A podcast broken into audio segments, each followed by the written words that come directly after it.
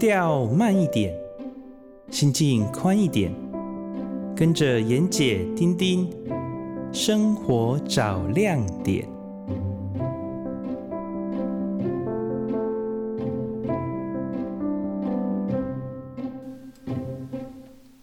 Hello，各位观众朋友，大家好。大家好，很高兴又在空中跟大家相见哈。是的。那我们今天继续来聊一聊我们泡茶的艺术跟我们的人生哈。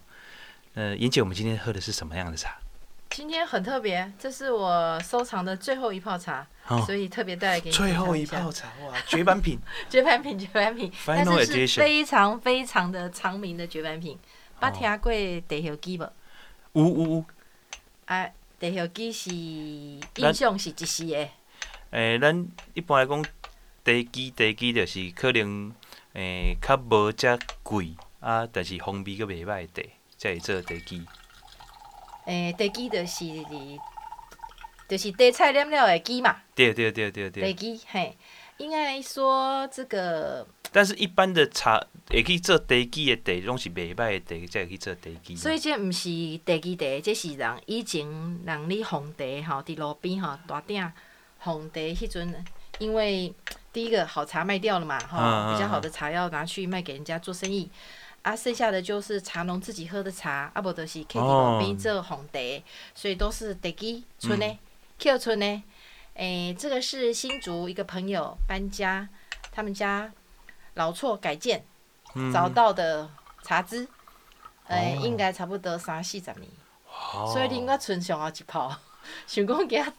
再来带来给你这个年轻的小伙子喝看，当年奉茶文化，在路边喝到熟悉的茶枝茶是什么味道？所以这是地基的老茶。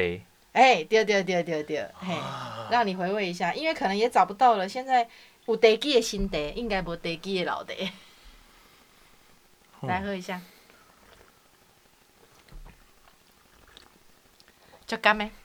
哇，一个老味。对它的这香气，因因为咱一般讲地基的地迄个地吼，香气拢有够，但是啉起来以后的迄茶味较无遮重啊。但是这一一啉就有茶味啊。这个茶叶吼，茶好啉是大概大概是什么成分所组成呢？我们可以稍微分一下那个。一心二叶会踩到那个栀子嘛，哈，嗯嗯，好，如果是栀子，通常是提供你的茶叶、茶水、茶汤的甜味，嗯嗯嗯，啊，咱这嘛东西栀子，我刚刚就叮了嘛，嗯，好，嗯，可是呢，叶子是什么功劳呢？叶子是提供茶韵，嗯，后韵，对，所以我们这个没有叶子，所以喝起来。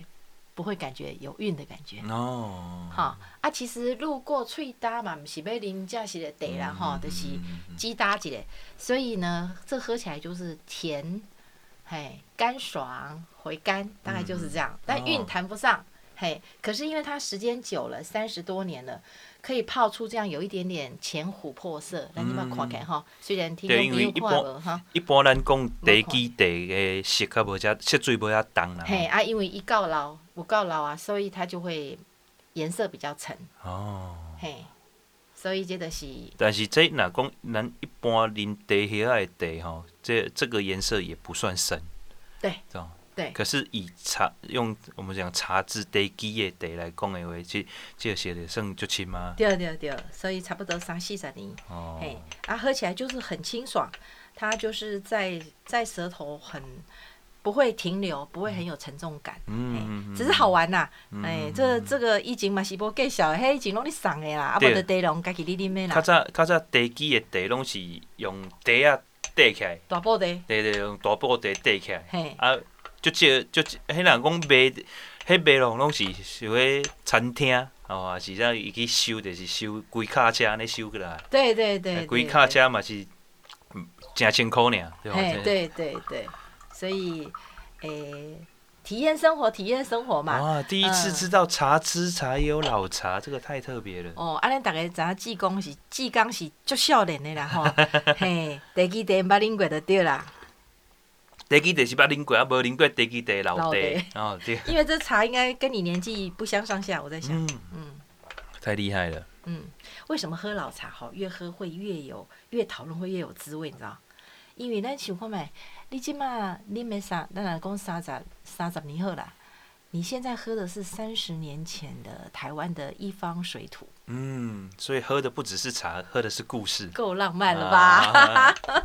哥喝的不是茶，是故事。是是是，嗯，那我们今天要来聊聊什么嘞？哎、欸，我们上次有聊到，我知道你都是有计划的。哎、欸，我们上次有聊到我们喝茶的茶具哦的入门。嗯、那如果我想要再更讲究一点，比方说，呃，我知道像我们现在有。啊，比方说美浓就有美浓窑啊，哦，然后各地都有各地的柴烧窑。那这样子的窑泡呃的茶具，如果呃我们要要买的话，有没有什么选择的呃标准呢？或者是都可以，只要看得顺眼就行了。诶、欸，我还是维持上一集我们讨论的，就是说，因为我们是旧口的东西，对，不管你上色上釉。一定是要食用釉嘛，哈，可食性嘛，哈，你不能用矿物，不能用那个工业釉。我们先先讲不能用工业嘛。对。那矿物当然是现在没有天然矿了，哈。嗯嗯。但是我们说古时候，早先在清朝，我们的化学矿还没有出来的时候，化学还没出来的时候，基本上全部都是来自石头、植物所提炼的，那都是天然的。嗯嗯。所以我觉得大概就是你信得过的烧窑的朋友。或认识的，它基本上它的釉料，它的材料都是可食用性的。嗯嗯，嘿，因为我嘛听阿公讲嘛，吼，桧木的物件就这，啊，桧木从哪里来？你要搞清楚啊，嗯 不然现在桧木做成筷子，嗯嗯，对不对？那同样的茶具，我们是旧口在喝的，嗯，我觉得安全性就蛮。安全性第一，对，那功能性呢？功能性哈，你讲的也对。功能性我们上集也谈到，就是基本上你如果很简单简单的泡茶，好，那我们今天就来进阶一点好了。嗯嗯。但剩茶具四个人五个人嘛哈。嗯。你的茶海公道杯就要大一点的喽。嗯嗯。对不对？再来就是你的出汤也要一次第一泡加第二泡加第三泡，不一泡泡不完呐、啊。嗯。豆没料啊，哈。嗯。所以你也许会有慢慢的你会开始进入，诶，泡就这得四个人哩。一次哈，或者是你开始你买的茶叶比较多种了哈，有乌龙的，然后有比较老的茶，甚至普洱也出现了，那你就要有不同的功能性的泡泡茶方法，像你说的，所以呢，一把紫砂壶，我觉得也许是 OK 的，嗯嗯，好，或者不再是一个像碗形的，你必须把茶叶这样倒出来这样子哈，呃，它是一个瓷的茶壶，或者是可以看到的，我们泡那个。西洋花草茶，你可以看到玻璃壶，嗯嗯嗯，好，或者你要让它有一点冬天温热的感觉，下面一个座放一个蜡烛，嗯，点着让它温热也是可以的，嗯，这个功能性我觉得有很多，嗯，所以你的想法是，如果今天，呃，妍姐想要喝个，我想要喝个老乌龙，嗯，你会怎么泡法？老乌龙嘛，那可能就用紫砂壶，然后配一个。陶的杯子啊，或者是呃小一点的杯子，是有很温润呢，温温君子呢，大家可以感觉到哈，虽然看不到志刚的长相哈，可当他讲到泡老乌龙的时候，你可以用一些陶的器具，是。哈，或紫砂的器具，这种比较温暖的质感，嗯，好，我觉得这就是你讲到的功能性的跟美学的表现了，哦，嘿，那种 feel 是吻合的。但今天如果我们要喝个花茶，花茶里面有茶叶，还有一些果香的东西，好，那那个东西你就要配一个玻璃的器具，或是瓷的，或是瓷的，因为瓷的东西它基本上它就是，呃，忠实的反映原味，嗯，嘿，所以各位条件，比如你那有去看人你比赛茶还是试茶哈，你那去买茶，人用紫砂壶给你试茶，无人安尼做的，嗯，因为紫砂壶基本上紫砂会加分，对对。那瓷呢，没有修没有修饰作用，嗯、所以它会更接近你买回去自己泡的方式。如果它加分太多，你回去泡不出来，还要自找麻烦嘛，对不对？因为就我所知，瓷它是因为高温，所以它毛细孔会非常的小，所以就是会那个很忠实的反映出你现在的这个整个茶叶的。状况，对，我们瓷器大概通常是烧的温度呢，结烧温度大概就是一千两百度。嗯，如果是很漂亮、很漂漂亮的红色，我们讲的就是霁红釉啊这些瓷器，改天我们也可以专门谈瓷器。嘿，就是小小的瓷器，所价不高，但是可以增加很多生活的嗯嗯的风味。那如果是红色的，可能温度稍微高一点，因为里面含铁。嗯嗯，嘿，所以大概你就想说，瓷器大概就是一千两百度所烧结而成的，那又上了釉药，所以它几乎是没有毛细孔的。嗯嗯，嘿，比玻璃更玻璃可能更没有。嗯所以它的修饰性就很很这样，很忠实的呈现原味吧，应该这么说。是是，没错。那所以我们平常在。呃，选茶具啊，或者是我们买茶具的时候，呃，您刚刚提到就是第一是安全性，嗯，但啉起来爱爱健康吼，别当啉个毒啉里吧吼。那第二个就是爱找一个适合那个氛围的感觉，然后慢慢的我们就会调整出来适合自己的呃心境跟环境的氛围嘛。对。那呃。有没有就是，比方说，我看有些人泡茶，他为了求一个方便，上次我们有讲到的这个悬浮壶，或者是呃，我看有些呃人泡茶，像比方说泡普洱，他就是直接把茶饼掰一掰，丢到壶里面去去煮，这样是 OK 的吗？哦，你讲到的一个大项目叫煮茶了啊。好，那。说得好，我们就来稍微谈一下普洱好了，因为喝茶真的是让生活中有很多的乐趣产生的一个媒介物。是。那普洱是一个非常非常特殊的项目哈。五郎公 pony 是臭噗茶嘛。嗯。好，但是臭噗茶是按怎来呢？因为我来讲这件事情应该算蛮有权威的了哈，因为我本身的工作跟这个也有关系。是。普洱茶是这样子。在最早最早，普洱茶就是一这个生的茶，嗯，但是呢，它会流行起来，其实就是因为清朝的的皇家喝普洱茶，嗯，那皇家他们来自塞外嘛，嗯嗯，塞外喝的普洱茶，当年是这样运去运去，他们配着马奶、羊奶这些这些动物的奶所组成，不管是奶酪、酥油什么的，他们都会有放茶来增加他们的。维生素 B 群，嗯嗯嗯好，这是最重要的，平衡他们的肉食。是，好，因为他们蔬菜的摄取量非常的少。是的，所以进入关内之后呢，呃，加上云南以前走茶马古道，就是一直输出这些茶，嗯、所以基本上普洱就开始变成主流了。是，那加上云南跟广东这边一直往香港延伸，这一块全部都是喝普洱茶。是，可是你知道？普洱茶通常生的普洱茶三十年才开喝呢，你安尼慢慢的、慢慢的，安尼做做做做，哎，三十年了才是好啉呢。嗯，啊不，刚做好的普洱很涩啊，嗯、大的树叶把它做一些工艺，就给它放着，你马上泡它不涩吗？嗯、一样的涩。嗯、所以呢，当它流行起来，不管是大家茶楼饮茶，还是基于养生保健，都来不及喝，那怎么办呢？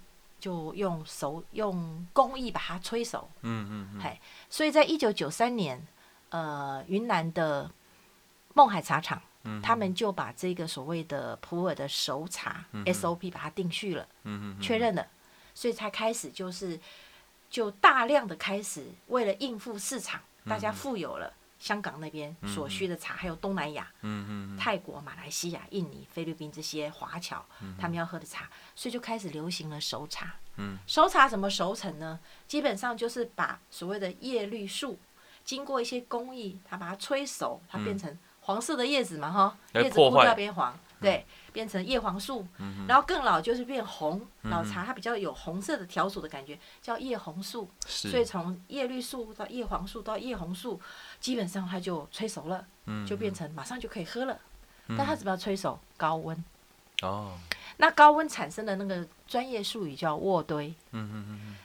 那乃是大热天，把一些食物跟稻草好了，给它浇水，然后太阳一直晒，一直晒，一直闷。里面洗的就洗的就洗洗的，对，水草生味道，对，嘿，所以基本上如果熟茶不是按照官方的那些程序、跟方式、跟环境，基本上就会遭晶体。嗯嗯，嘿，那这些茶呢，生茶其实每一片生出来都是生茶，只是最后把它变成熟茶。嗯嗯，那这些熟茶到底是在云南熟，还是拿去香港再开始熟？嗯，香港在最最兴盛的时候，那时候大楼是放满了普洱茶。嗯，请专人阿醉，嗯嗯嗯，嘿、嗯，然后呢，用铁皮让太阳一直晒，一直晒，香港的太阳一直晒，然后翻茶，这边，因为不同的部位受的温度不一样，风向不一样，就翻茶。每天有专人做，嗯然后再供应茶喽。嘿，所以呢，如果万一买是啉得糟精诶，就是超不得。哦。嘿，那个其实超不得叫做发霉的茶。嗯嗯。也就是说，经过高温，经过这些程序不当。嗯。嘿，那为什么熟茶其实是好的？因为你喝起来胃不会那么深，嗯嗯，不会胃痛，不会生涩，而且熟茶有熟茶的香味，它是好的哦，是 OK 的哦，嗯嗯。但最重要的是，台湾那时候就是那个阶段，喝了太多急速生产，然后可能又廉价不好的熟普到了台湾，所以人工超不得。其实这是给普洱茶一个污名了。所以好的，我们来证明一下。所以好的普洱茶，它其实应该没有超普比，而且反而要有什么？樟香啊，樟木香啊，哈、哦，哎，菊外菊外啊，乔木啊，就是它原生的香味，沉香啊，嘿，嗯、这些都要有，嘿，不知道有，应该说都会因为它的环境转化成不同的香味，就跟木头久了是一样的，哦、嗯，这才是正式的。所以呃，像这样的茶，就是我刚刚讲丢到壶里面去煮也是 OK 的。所以老的熟茶基本上它很快就容易释出这样你讲的深色的。嗯嗯嗯，茶汤色，嗯嗯，嘿，那透过煮呢，它就释出的更浓厚，嗯，所以得的就高哎，嗯嘿，所以熟茶是适合用煮的，嗯，尤其是五年或者甚至十年，我们刚上一集讲的比较老的熟茶更适合煮，而且对身体非常好，嗯，它可以暖胃、暖你的血液，促进血液循环，嗯嗯，嘿，所以是很好的。我主要接触到普洱是因为我一位呃朋友，他是经营玉。他从云南滇缅那边的玉，所以他也接触，同时有接接触到这个普洱茶。嗯，那他呃就因为自己喝的喜欢，就也代理了。是，对，那那段时间哇，我身边很多朋友都都在喝他的普洱茶，哎，我也确实觉得，呃，喝起来就是您刚刚讲的，有一种带红色的那种。那种茶色，嗯、那喝起来也确实对，呃，它就是标榜你空腹喝哦，是任何时间喝都都是可以，对对对，所以我们喝茶喝习惯的人，那段时间就会感觉好像身体有种休息的感觉，反而就是，错哦，所以那个时候就蛮多朋友，我们上一次有讲到很多企业家开始喝普洱茶，那一段时间也是，就是也很多的朋友就是开始喝。喝这个普洱茶，所以我那个时候，呃，突然间很多朋友他喝茶就变得非常豪迈啊，就是买一个大的茶壶啊，比较讲究的就是买一个玻璃的煮水壶，嗯，然后就把茶茶饼掰了，就就对对对对，嗯，然后有时候煮到溢出来这样子，我就非常豪迈，嗯哼 哼，但是那个茶也不便宜，就是好的普洱茶其实也。跟我们一般在茶茶店买，我那我们说兰丁美共跟沙西情扣下得比起来，其实也没有便宜到哪里去哈。普洱的 range，我们讲的 range 是价格的宽宽窄带哈。普洱的 range 更大，真的很大。对，因为我看佳士得有在拍卖普洱，对吗？哦，那个。诶、欸，这又是好专业、好专业的一块，真的、哦、真的，因为好喝的阿刚。后礼拜好啦，后礼拜咱啉一个普洱的老茶。好，好啊。那普洱茶的老茶基本上是有在拍卖，可是应该这么说吧，很多人对于说啊是虾米做古董拍卖，虾米做老茶怕呗，嗯，很多都啊我老茶我有古董啊，哈，像像咱迄个朋友 King 啊，伊嘛是做这古董的哈。那我要讲的是，你有咧拍野球无？诶，有算野球无？无无咧算啊，但是有咧看。正宗红球、直球，安呢，知不？好，如果我们今天讲能够上拍场，你讲的佳士得那些真正的拍场主角，那个叫正宗红球。嗯，啊，不然就是边边配角球。嗯嗯，好，边边配角是哪些？二线、三线、四线都叫边边配角球。你有看过一个场子，全部每一个投手都投正宗红球吗？没有，没有嘛哈。嗯、所以我们一个拍场组合起来，就是有主角、配角，有男一、男二、女一、女二这样子配。嗯嗯、所以呢，老得嘛是有。啊，不过你讲诶，如果我们今天集中来讲，主角是什么？主角就是那个爱马仕包包。嗯嗯嗯。配角可能是 LV 或 Coach 的。嗯嗯。嗯好，那你说两个价差差多吗？当然差多啊，一个铂金包要上百万呐、啊，嗯、如果限量的话。嗯嗯、所以我们刚刚讲的说，佳士得真正老的普洱，大概价格也有也要这么高，嗯、上百万。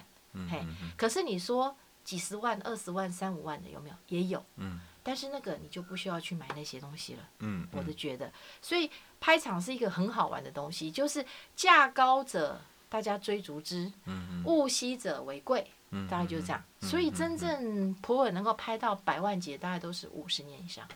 对，甚至有百年的普洱，那个我都觉得还能喝吗？还是买个行情的？不可思议哦！对啊，不是我听说一个传说，说什么 在在西藏还是在哪里的一个窖里面发现了很多茶饼还是茶砖，真的、哦？对对对，然后然后这个就是价值连城，这也不知道是真的假的都市传说。不过志刚，你想讲到这一点吼，咱好听听就没有一个概念，好不好？嗯。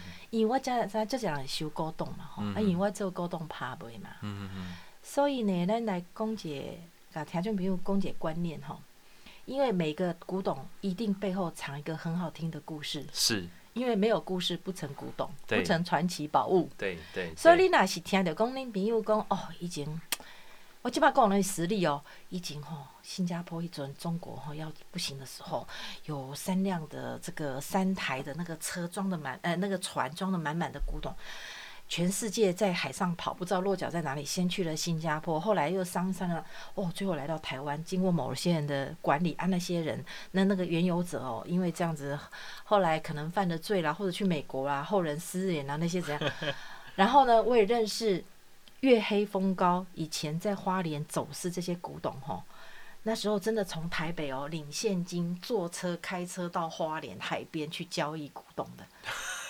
都有很好的故事，嘿，所以你刚刚那个其中一个也算是一个故事啊。Oh. 那对我们专业来讲，我就不听故事，嗯、我只看东西，对不对？因为东西会讲话。对，嘿，对。那你想看买真正好东西，要到我们这些平民寻常百姓家，几率太少。你老公拎刀。三代五代做大官，嗯、我感觉有可能。对，好，或者是还是做凳点哦，还做凳点有可能。好，那不然真正好东西，我讲的是正宗红球啦。我不说的，嗯、你要这样子说哦。我们家有一张千年的古画，千年啊，可能不知道是谁的了哈。啊，我们家有一个这个这个天目碗啊，有啦。那时候天目也是。老百姓家里很多的，所以真正我们讲的拍场那些很高价，会去做广告或者是新闻登出来的。我讲，我刚刚我们我没有这个命，我，我本身，嘿，那虽然我在拍场经手这些东西，那也看多了，对还是不对？有没有倒带不倒带？好，这些东西其实我刚刚。能够玩的这玩到这一块的人，在台湾是少之又少。对，嘿，啊，这些人可能也不是用自己的钱去玩，嗯，嘿，嗯、用上市公司的钱，啊，不然就是数代累积累积祖宗的钱。对，嘿，对，所以那块很传奇，很多故事可以听。改天如果听众朋友喜欢听故事，我们有很多这一类的故事。哎、欸，我们现在就可以聊一聊。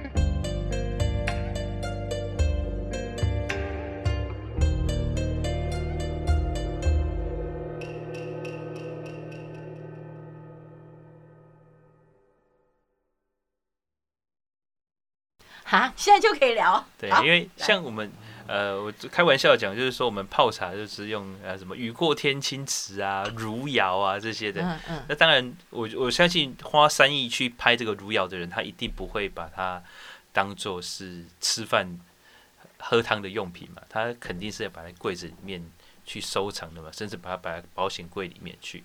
那为什么他们呃，当然是工艺品哦，但是。嗯呃，以现代来讲，也很难去复制。那为什么它可以拍到这么高的价格？比方说一套汝窑，呃，几几个产品，还不是整套的，可以拍到三亿台币这么高的价格？那是因为呃市场需求吗？还是呃有有一说是国际为为了为了洗钱？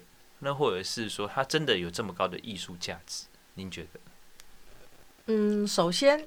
第一个能够在市场上获得高价位者，我们先讲，一第一个条件一定是物以稀为贵。嗯，好，就是稀少。嘿，稀少，嘿，不然所有名牌不用出限量包啊。对对，限量车嘛，你玩车，我们待会可以谈谈车喽。哦，好，可以。这很重要的，对不？四个轮那，嘿，我刚才两个轮那，卡达车。哦，卡达车嘛就贵。嘿，那再来就是。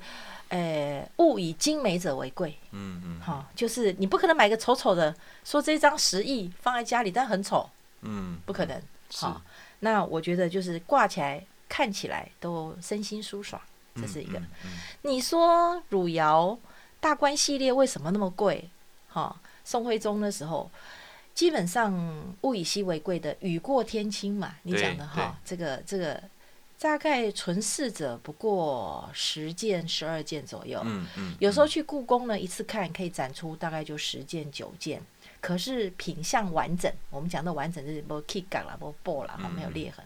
品相完整是拍卖场一个很重要的。对。的。对。所以物以稀为贵，不能是破的。嗯嗯。哎，物以精美为贵，不能是残的、残缺的残。所以回过头来，诶，汝窑这个东西，我觉得是颜色烧制不出来了。嗯，对，因为那时候自然的矿物，对，嘿，釉料、矿料都没有了，不不知道怎么出来的，嗯，嘿，事后再模仿有啦，吴杰郎，嘿，地带湾，哦，我们台湾。人的光荣，我也很钦佩他，是，哈，蔡小芳老师，哦，我不知道你有没有听过，嗯，有有听有听闻过大名，对，我相信我们很多听众朋友哈，很早以前在喝茶的。应该有用到蔡小芳老师的茶具，嗯包括杯子啊、壶啊这些，他都有制作。那蔡小芳老师是为什么可以做到呢？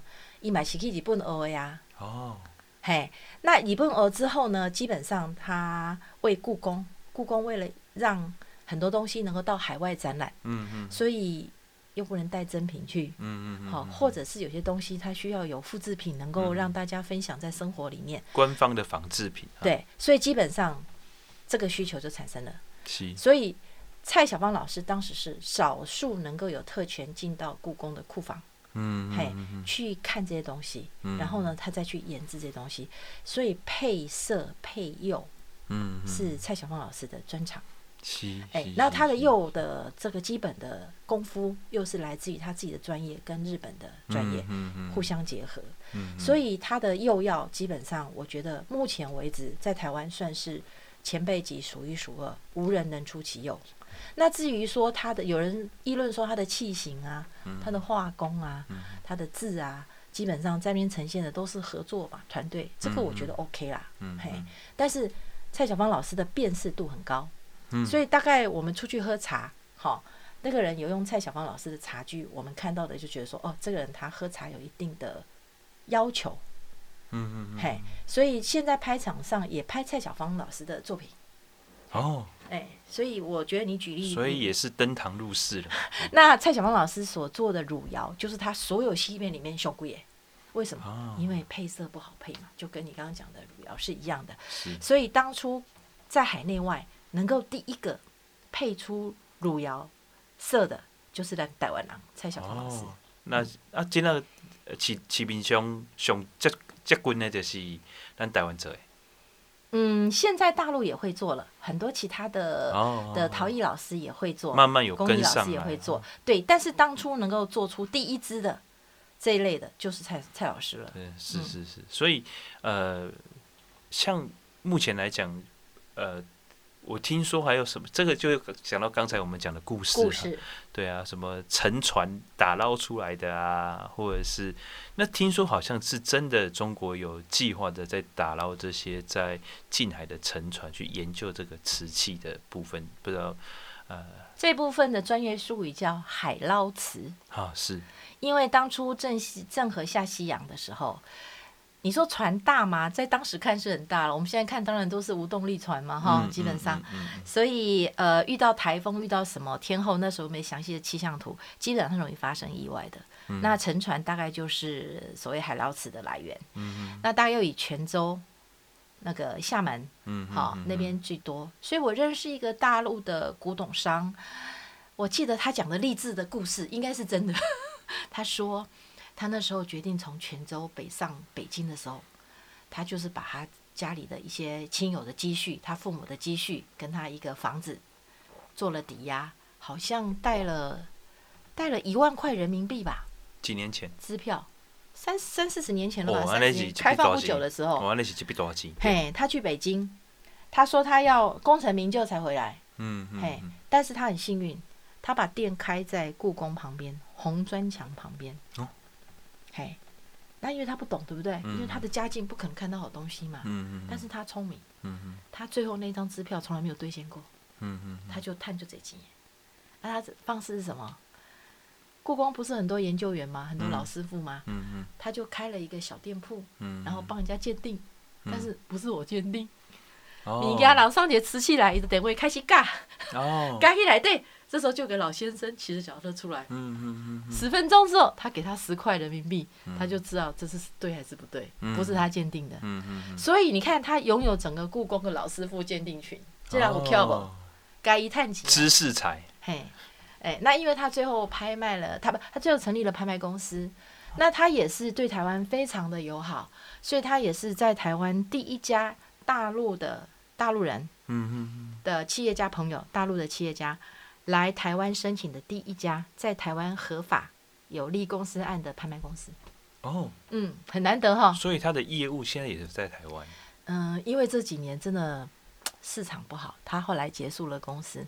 哦、嗯，可是他有心，他一切就是叫博来的对啦。嗯、嘿，该找台湾的专业人才，该聘请的员工，该落子落脚的公司，什么东西叫哦，那这个故事还相当的有趣。嘿，那我觉得就是他第一张支票，他那一张唯一的支票从来没有，从来没有换，没有兑现过。他就是去兑现别人的知识财，对，然后成为他自己的创业基金。对，那他现在也成为一号人物了，所以我觉得。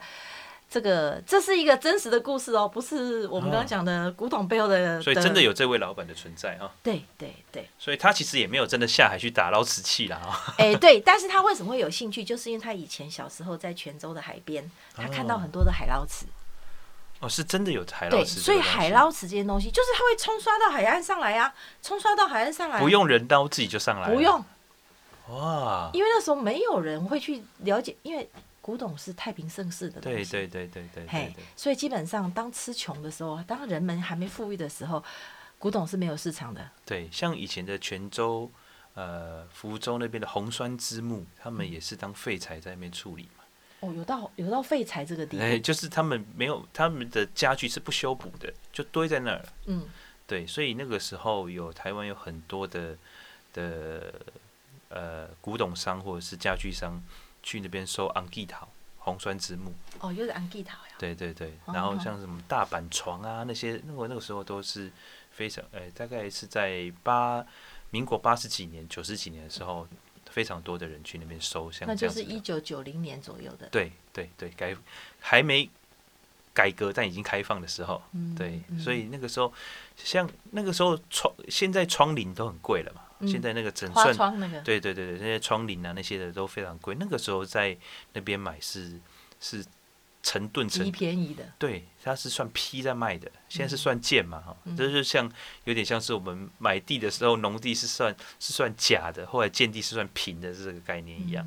对，那个时候其实有不少人在做这个生意，然后运回台湾修补。可是我如果是你的听众，我想反问你呢？好。那我收集这些东西或我买这些东西，跟我生活有什么关系呢？呃，就像我们刚刚讲的，我们其实很多时候喝的是故事，不是茶的。呃，它这茶的本身也很重要哈。嗯。那但是我们尤其是明式家具，嗯，我们统称呃像这样子的红酸枝木啊，或者是这种老木头，它其实很意外的是符合人体工学的，它做起来是舒服的。嗯嗯。然后第二个是它。呃，本身木头的品质，因为经过岁月的累积哈，所以那个感觉温润的程度，或者你看上去的那个赏心悦目的感觉是不一样的。嗯，那再者就是说，呃，往家里一摆，就是有你的人文气息嘛。嗯，然后跟朋友聊天的过程当中，也多了一个谈资嘛。嗯，那更重要的是，我觉得就是呃，那个美感。它的美感，就像有些人喜欢德国的家具，是因为简洁利落的美感。可是现在很多北欧家具，它的设计的灵感其实是来自于明式家具的。嗯，对，你可以看到现在很多北欧家具一件动辄它的餐椅卖个三万五万台币的哈，它的其实很多的的设计灵感都是来自于明式家具。其实就跟。法国的印象派，它的很多构想是来自于日本的浮世绘，是类似的。对，有点就是文化文化冲击，对文化冲击。嗯、所以，所以我们的现在呃，明式家具或是中国的老家具，其实也是一门显学啊。哦，那当然。对，嗯、所以很多人呃往这个方向去研究，甚至制造仿制。那过去。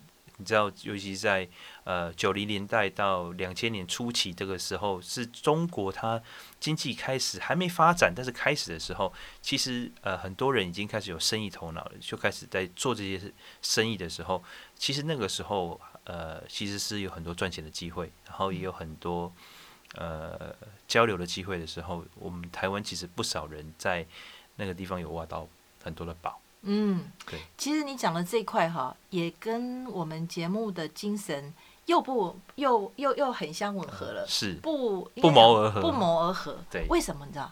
因为哈，真的你这样一讲，我就联想到茶。嗯，但台湾人哈比较有文化，是。比较早先哈，因为我觉得九年国教有很大的影响，我们整个教育水平往上提升，是，所以赚了钱，你会把一些的心力跟金钱。放在美的事物上，生活上，所以基本上好茶在台湾。嗯嗯，那大陆有一些好的，甚至我知道哈，台湾有人呐，我也认识，整个整个的所谓的那个那个呃灰宅，对不对？嗯嗯嗯嗯嗯。好，灰宅打包回来，打包回来。对，这个我有听。对，这个我有听过。甚至他们拆的时候，整个买，整个编号好，还放在大陆的仓库。嗯，嘿，都在台湾人手上。好木材也是，好家具也是。哦，这个就讲到过去日治时代，不是台湾运回去很多日本本土块木吗？对，在大概，因为我也蛮喜欢木头这一块哈，大概在十年前、十五年前左右，日本的经济一直没有起色嘛，哈。对。那个时候，其实台湾人买回来不少木头。跟日本买回吗？对，他们，你知道他们的呃块木是把它沉在水底保存的。哎、欸，对，要使用前要沉好久。对，那很多日治时代，也就是呃一八一呃，就是十九世纪的的木头，其实一直是沉在水里的。对，是还还还现在还沉在水底哦。那他们、哦、没有被运用。对，他们就从日本把这些木头给捞回来。捞回来，然后嘞，放哪里嘞？做什么嘞？就重新的制作啊。哦。所以有那个时候，其实。呃，台北兴起的一批豪宅风，每户动辄上亿，我不知道。妍姐还有对那个时候，他们用的很多呃块木，Inoki，就是真的就是用原始的块木。就是原始的块木，其实现在有分很多哈，有有一种呃最容易接近的，就是把以前旧的日那个日本时代的很多房子，它其实是块木做的，所以这些块木的的呃。门窗或者是桌椅拆下来，那都会被收集起来，因为台湾人对木头其实是有感情的。嗯嗯。呃，从老一辈到现在都还是哦，所以所以这些块木他们其实是有被收集起来。那这些块木它就会被拆解成基层材，就是一小块一小块，然后再把它拼成一个一个状态。比方说，它可以做成桌子。像我以前的书桌就是块木的基层材。哦，你很懂哎。对，那那块块木呢？它其实是以前的门板跟门窗所集合材。哦，那个那个那一张块木桌，呃，两百多公分，可是其实价格不贵，因为它就是用旧的木头去把它拆解、重新组装而成的。那像有一些呃，我们。浴室里面会用蒸汽，对吧？所以需要有一些块木。其实那些块木，它其实也不是新的块木，它呃可能是边角料，或者是就是我刚刚讲的这些旧的房子拆下来的块木去做成。因为你放在浴室里面的这些木头，它受潮，所以它使用年限比较短，而且它不需要很大块，它不需要一整块成材的，所以就有很多种边角料啊，或者是旧材去做。那新的呢就非常贵，因为台湾已经禁材了。嗯，台湾很多国家都的块木都禁采，嗯，所以你能用的都只是旧料。嗯，可是旧料里面其实有旧料里的新料，就是我刚刚讲的，在十九世纪运去日本的，他们又把它运回来，嗯，然后那个就是做的很很，并且很气派的的家具了。那这种家具当然价格也会非常非常高。那我产生一个问题，其实我知道美国也有块木，呃，对，好，啊，日本也有块木，对，啊，为什么咱打完的块木 Hinoki 雄厚？因为细致啊，因为他们。呃，纬度高，所以这种大的树木生长就比较快嘛。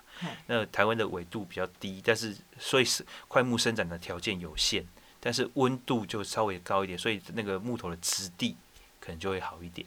较水。嗯，对。啊，比较密。呃，对，应该说。因为 Hinoki 就轻了呢。对对对，所以它质地就会比有一种特殊的质地啦。嗯嗯。对，也不是说美国跟日本的快木就不好，而是台湾的可能的香气。或者是它的摸起来的质地的感觉，就有种特别不同的感觉。所以快木可以提炼快木精油。对，那快木精油一定都是用边角料去做的，它不可能用整块快木那些修胸丢啊。嗯哼。对对对。那为什么我们先替吉亚罗使用整木使用快木嘞？哦，因为那个时候没有那么稀缺嘛，对不对？对，没有那么稀缺。对，也不是全部都用快木啦。对，整木也有其他的木头。那个都是杂木嘛，嗯，但是温泉，你只要够硬就可以了。温泉池就是用块木。哦，对，你知道我们以前在在呃阳明山的那种老的温泉，公用的温泉，它整间就是 Inoki 的。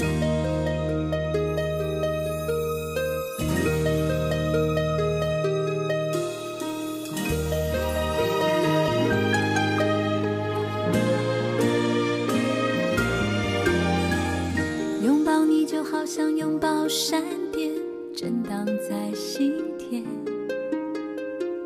眼看你的一切渐行渐远，才醒了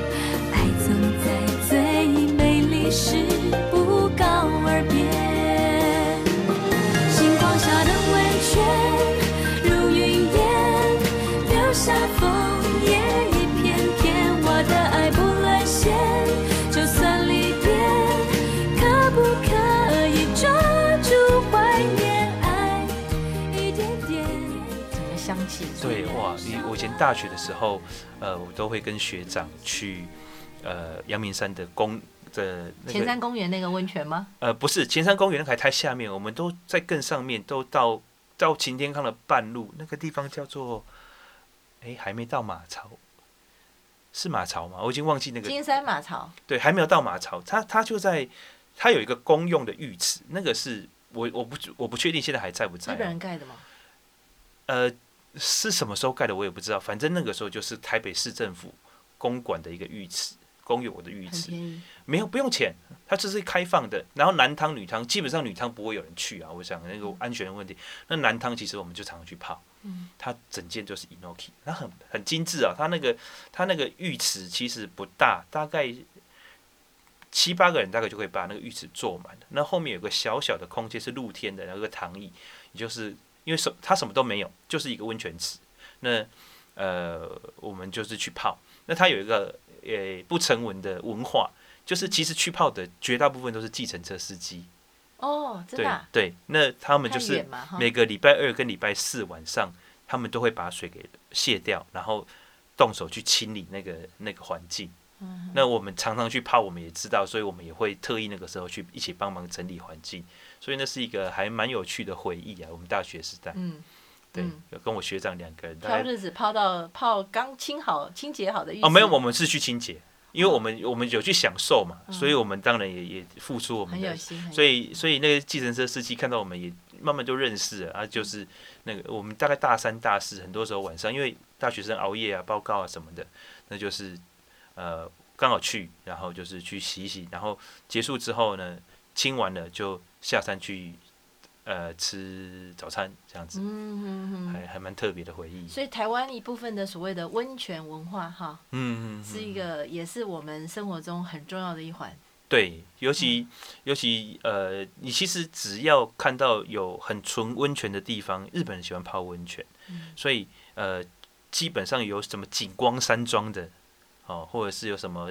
皇家行馆的那个温泉基本上就错不了，因为听说是早先日本人这边为他们的宿舍、家眷、景园，他们所开发泡温泉的地方，后来被我们呃政府接收了，所以就叫什么景光山庄，对吗？对对对，所以你看这些地方的有这些地方，大概温泉的品质都错不了，都假不了，对。对对，那啊、呃、有一个医学的研究，就是日本人为什么罹癌率那么低哈，就是因为他们喜欢泡温泉。嗯，因为癌细胞这个东西不喜欢高温，所以他长期让自己的体表温度呃可以浸泡在比较高的温度下面的时候，他的体内的温度也会提升。哦，所以呃癌细胞它就会被有效的抑制。你知道癌细胞是一个很有趣的东西，就是我们身体每个正常人身体都会有癌细胞的产生。嗯。可是癌细胞的产生，正常人他会有抑制的能力，哦，会把它排泄掉，或是把它清除掉。直直到我们身体有一天，啊、呃，这种消炎的能力低于它生长能力之后，才会发生病变，细胞的大大规模的组织病变。所以发烧是有益的，对，它是一种症状现象，对但是是有益的，是是，是没有错，它也是它短期就是杀病毒嘛。那长期我们体温稍微升高一点的话，啊，对抑制体内的癌细胞也是有帮助。所以泡温泉就是个外力给它提高温度的方式。欸、是是，是，是有此一说。嗯哼，可是通常泡完温泉完，为什么要吃美食呢？哦，那就是人的欲望。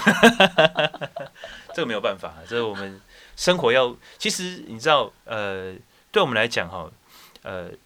癌细胞的产生跟自由基有非常大的关系。嗯哼，对，那其实我们心情的低落或者是紧张，跟自由基是非常高的正相关。就是我们越紧张，心情越不好，啊，负面情绪越高的时候，自由基就会产生的越高。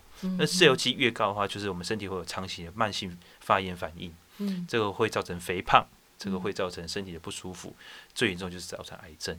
嗯、所以你有时候吃美食，如果会让你开心的话，那就不要带追究感来吃。你只是之后的生活要 balance 嘛，所以你可能呃有一些生活饮食上的平衡，蔬果的正常摄取，还有运动。但是你在吃美食的时候就开心的吃，嗯、对，就是你可以让自由基降低，对身体是有好处的。诶，那讲到运动，志刚平常做什么运动啊？呃。我会做核心训练，然后会骑脚踏车，会呃最近开始跑步。所以你讲的是核心肌肉群吗？对，我们会做 TRX，就是悬吊的训练，嗯、或者是有一些徒手的训练。嗯哼。对对对。嗯哼。那要怎么样才会有六块肌嘞？六块肌就是持续不断的努力，然后加上蛋白质的摄取。嗯哼。对，而且其实肌肉这个事情是很特别的，就是。我们要从饮食中摄取足够的呃支链氨基酸跟蛋白质，它才有办法透过运动之后合成。那合成肌肉有一个不可免的过程，就是你必须要酸痛。嗯，哦，你的肌肉的纤维被破坏之后，它才会加强身体的组织，才会帮助你加强你的肌肉的纤维。那它就会从你的呃身体里面摄取蛋白质跟支链氨基酸去合成这个肌肉。所以有人说，其实年纪比较长者的银发族，其实是越需要吃肉的。呃，其实不只是，或者是锻炼。呃，其实不一定要肉，因为有些素食者就是优质蛋白质，像我们的豆腐，它就是一个优质的蛋白质，或者是一些、嗯、呃我们的营养补充品，它也提供足够的优质蛋白质。那尤其是年长者，非常需要补充优质蛋白质跟支链氨基酸。嗯，的原因是因为在于我们会有一个叫肌少症。就是我们肌肉会随着身体营养摄取的不足，或者是我们年纪慢慢流失，所以你会听到说，老人家只要一摔跤，就会很严重。因为肌肉不够嘛。对，就是因为你的肌肉不够，所以你会容易摔跤。那你摔跤之后又难修补，然后身体各各个部位又失衡，所以你常常一摔跤之后，整个身体的状况就一直往下跌。所以要预防摔跤，其实老人家哈，就是第一个要增加你的平衡感，然后跟你的肌肉量。所以北欧他们在银法族，他们是很注重银法族的运动的。嗯，那你去看北欧银法族的运动，那强度非常的高。哦，真的、哦。对，非常强度。对，因为哈，我爸九十五岁，很很高龄，是。那其实对，对，但是他体重就剩下三十九公斤。嗯。所以我在照顾老人、陪伴老人这件事情，我也很有感触。是。所以。他如果坐我的车哦，贼顾哦，因为我有椅垫嘛，也甜呢。对，因为肌肉不够，还有脂肪脂肪也不够。那你有没有什么建议？脂肪是用来减震。我们听众朋友平常可以做一些肌肉其实简单的肌肉群的训练。肌肉其实不是训练出来的，肌肉是养出来的。哈，是哦。对，有有我我讲的是老人啦。哦。对，所以所以其实你应该要就是注注意补充蛋白质跟肌链氨基支链氨基酸。嗯哼。对，然后。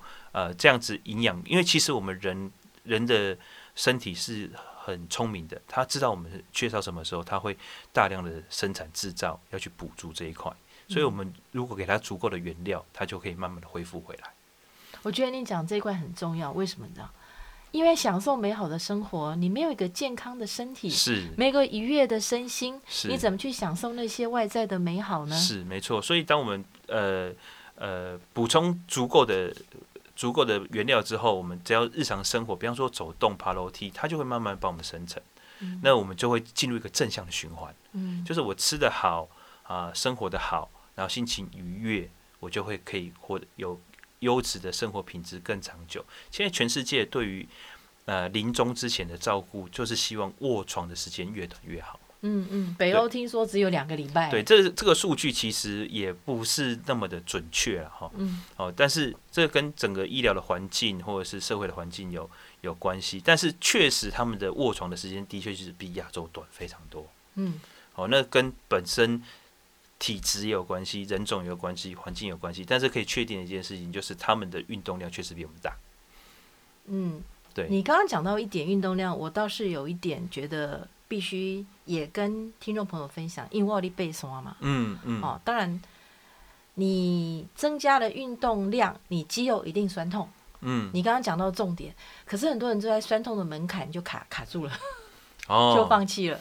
对，可是这个这个部分，其实我们可以另外找时间来聊，就是我们怎么样正确的运动，然后让你不要这么难过，但是你又可以保持一个身体的 balance。哇，太棒了。好，那我们今天时间差不多。嗯，那我们就呃跟大家说拜拜喽。对，下次再见喽。好，谢谢，谢谢，拜拜，拜,拜。